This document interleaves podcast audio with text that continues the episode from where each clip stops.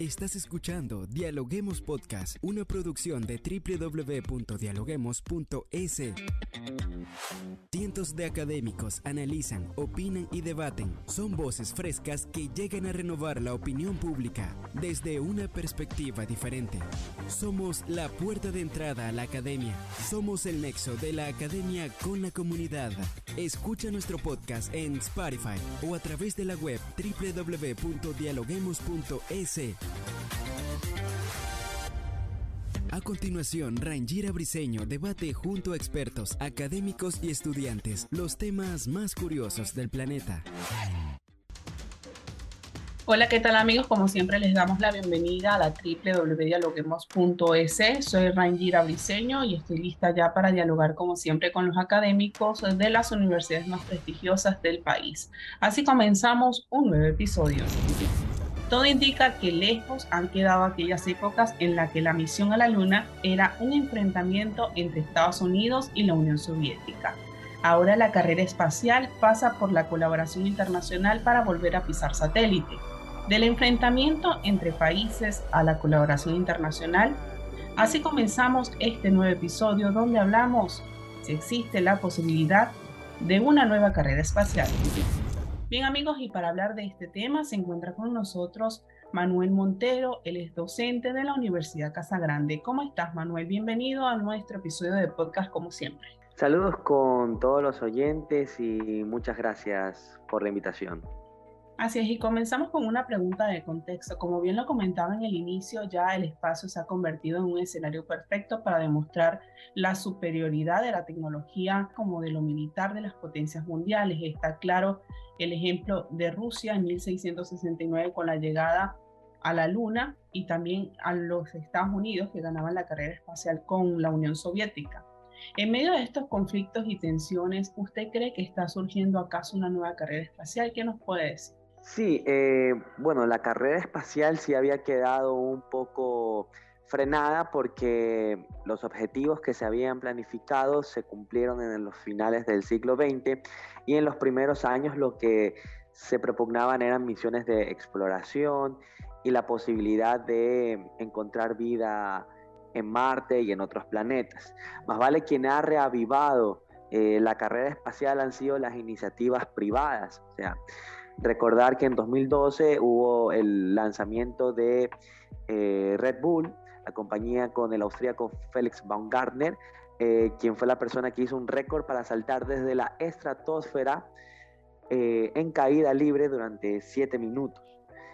posteriormente, los nuevos multimillonarios con Elon Musk a la cabeza, promocionando los vuelos al espacio privados y también anunciando su propuesta de eh, pasajes tripulados a Marte cuando todavía no hay garantía de población, pero ya hay vendidos boletos. Entonces, eh, para los estados ya está viniendo una competencia por parte de la empresa privada que tiene igual o mayor capacidad económica. Y entonces esto ha reavivado entre Estados Unidos, Rusia y China el retomar eh, las exploraciones y misiones espaciales. A ciencia cierta, estas empresas privadas y lo que hablamos de la globalización como tal entre lo que es el Estado y las empresas privadas, ¿se vendrían a ser ángeles o demonios en la carrera espacial? Bueno, habría que ver si hay esfuerzos conjuntos para que sea una colaboración, porque los fines de las empresas privadas serían eh, obtener beneficios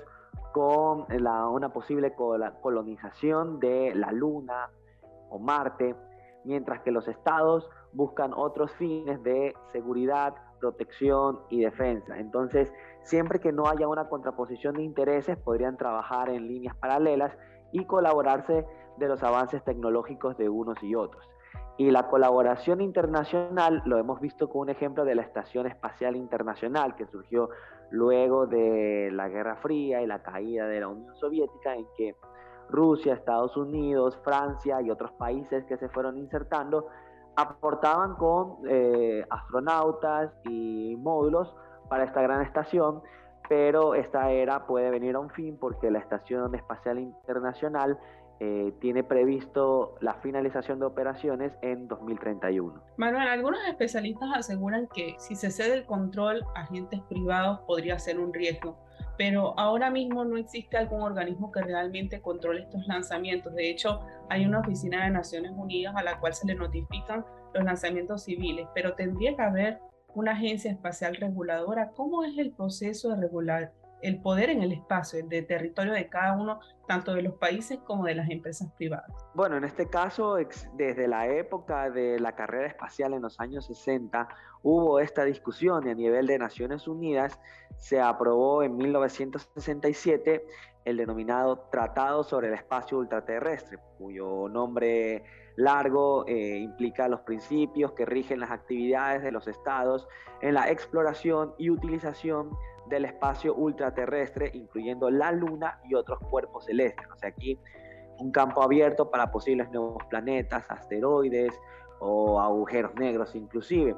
El problema con este tratado es que puede ser ambiguo su lectura y algunos podrían interpretar que no incluiría en estas regulaciones y prohibiciones a las empresas privadas, otros sí lo dirían, y otros tratados eh, de desarme, como el convenio de Ginebra sobre desarme o los tratados SALT que firmaron Estados Unidos y la Unión Soviética, eh, ahora ratificados por Rusia, eh, ratifican que para fines militares ofensivos se prohíbe la apropiación del espacio exterior, pero no dice nada sobre satélites de defensa. Entonces, hay una delgada línea entre lo que se considera defensivo y lo que podría ser un espionaje ofensivo. Entonces ese es el peligro que podría existir, hecha la ley, hecha la trampa y utilizar este agujero las empresas privadas como otros estados. Claro, hablando ya un poco más de lo que es la conquista del espacio, en un inicio se hablaba de los recursos que se daban para explorar la Luna.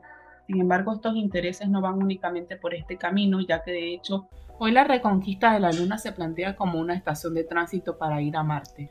Entonces Marte podría ser un punto de disyuntiva entre los estados y las empresas privadas por la conquista del espacio. ¿Qué nos puede decir? Sí, justamente con la discusión sobre el cambio climático, el desarrollo sostenible, la contaminación y un punto de no retorno que podría llegar para las siguientes generaciones en la Tierra, ya es un debate más serio la colonización de la Luna y de Marte, ya que se ha demostrado científicamente que existen fuentes de agua y que podrían llegar con eh, modificaciones tecnológicas a una vivencia allí eh, a finales de este siglo posiblemente, existe esta carrera entre quién logra eh, esta colonización, si los Estados Unidos, China, Rusia un poco rezagado o las empresas privadas que ya están vendiendo eh, boletos. Entonces es un poco cuestión que pasaría de la simple exploración a una necesidad de supervivencia,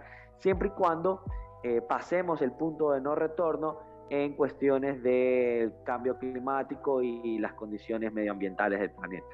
Manuel, ¿y usted cómo mira la investigación científica y los aportes que se hacen en materia de tecnología a la conquista del espacio? Bueno, eh, siempre que se utilice de una forma en favor de la población son importantes estos avances, porque ya en la carrera espacial de los años 60, eh, esta lucha que hace que el rival incremente sus habilidades tecnológicas llevaron, por ejemplo, a la evolución de las computadoras. O sea, las computadoras que fueron en el alunizaje de la Luna eran de una capacidad ínfima, poderosa para la época, y esta constante evolución hicieron los telescopios, eh, las sondas eh, Pioneer, Voyager, que nos dieron la capacidad de explorar y conocer más allá de los fines de nuestro universo. Entonces, esta competencia sí puede ser positiva y los esfuerzos, como digo, la Estación Espacial Internacional es un gran ejemplo de un trabajo globalizador y mancomunado. Además que ya más países se están uniendo al lanzamiento de sus propias sondas de exploración, como por ejemplo Francia, India, Kazajistán, incluso en la Guayana francesa.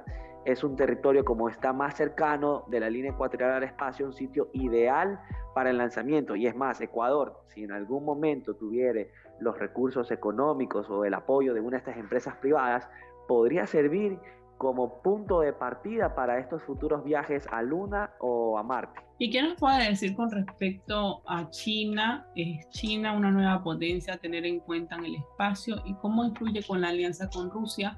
Porque si bien es cierto, China es un misterio, desde los fondos que destina para estas misiones hasta los detalles de las mínimas cuestiones que realiza este país y por el momento no se ha caracterizado por alguna colaboración ni en ámbitos políticos ni económicos. ¿Qué nos puede decir? Bueno, Rusia, eh, Rusia está un poco rezagada en esta carrera porque tiene otros frentes con las guerras en Ucrania y la situación política de aislamiento internacional y esto es aprovechado por China ya que como Estados Unidos no ha tenido entre sus prioridades la carrera espacial, sino que ante esta ofensiva de China y las empresas privadas se ha reactivado, China tiene un plan trazado a largo plazo. Eh, es más, está construyendo una estación espacial eh, china como tal, llamada Tiangong, que esperan terminarla en 2025.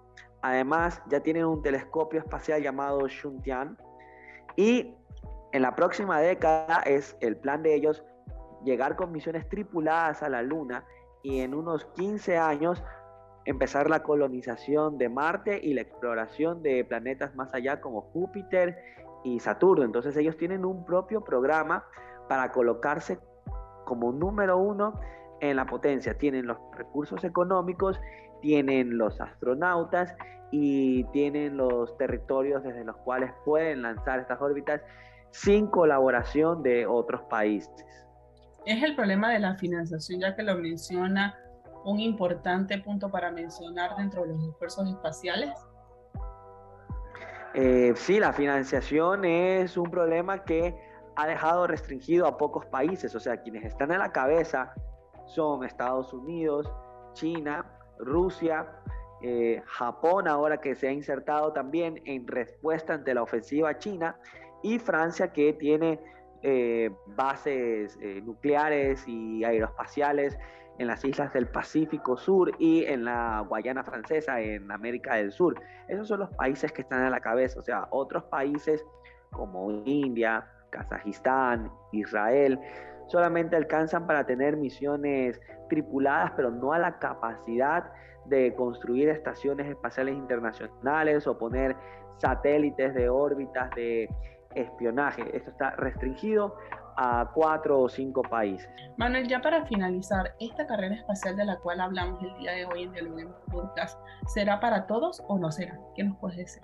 No, o sea, esto es una carrera restringida para los, los países más poderosos y las empresas de los billonarios quienes pueden darse el lujo de invertir a costo de pérdida en la carrera espacial, incluso con compras de boletos a largo plazo, invertir sin no ver beneficios en 15 o 20 años.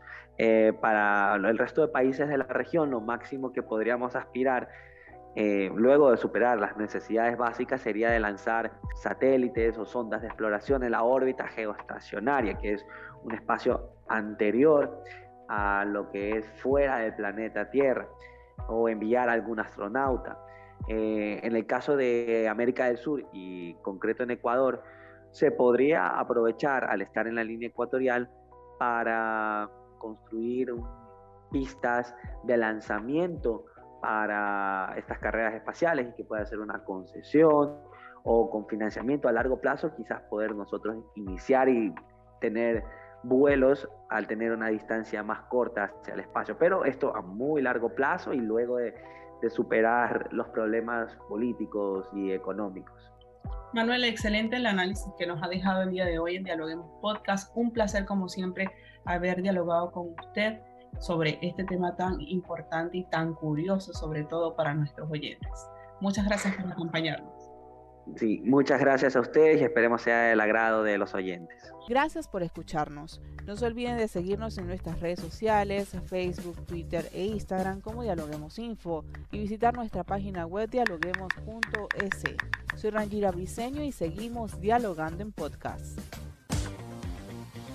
Esto fue Dialoguemos Podcast. Escucha todos los programas de Dialoguemos Podcast en www.dialoguemos.es. Suscríbete para no perderte ningún episodio. Estamos en Spotify. Sigue escuchando Dialoguemos Podcast, el nexo entre la academia y la comunidad.